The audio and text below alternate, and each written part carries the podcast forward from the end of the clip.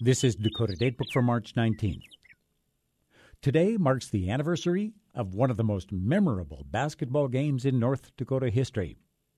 It took place in the Bismarck Civic Center as the Hillsboro Burros took on the Epping Eagles for the 1977 State Class B tournament. The Burros had been to state eight times, had won back to back championships in 73 and 74, and had done so with an enrollment of 210 students. On the other side of the state, tiny Epping High School had a total enrollment of only 23, and during the late 1960s, they had suffered 96 straight losses.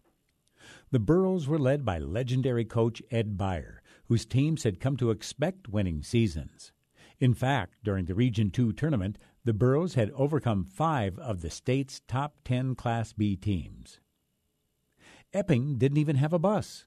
By championship night, the team had taken on Cinderella status, and Hillsboro's starting five were booed before the game even started. Coach Beyer said, I think we had better talent, but boy, they were scary. I didn't think it was going to be quite that bad. We were going to be the Lone Rangers on that one. The Eagles had the jitters and couldn't make their shots, and by the end of the first quarter, the Burros led 16 to 5. Then, during the second quarter, the Eagles settled down and started chipping away at Hillsboro's lead. Epping fought back, and by the end of the third quarter, Hillsboro led by only five points.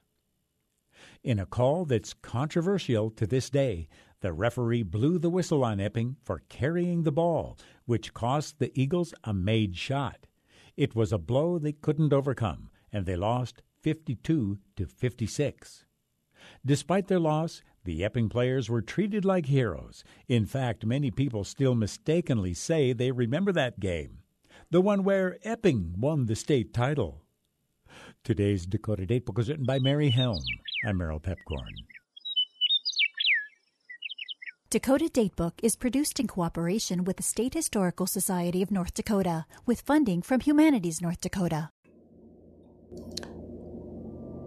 Ayer soñé contigo que me abrazabas, me acariciabas y que me decías que nunca te dejara, que siempre estuviera a tu lado. Desperté y me di cuenta que todo era un triste sueño. Era un cariño más que amigos.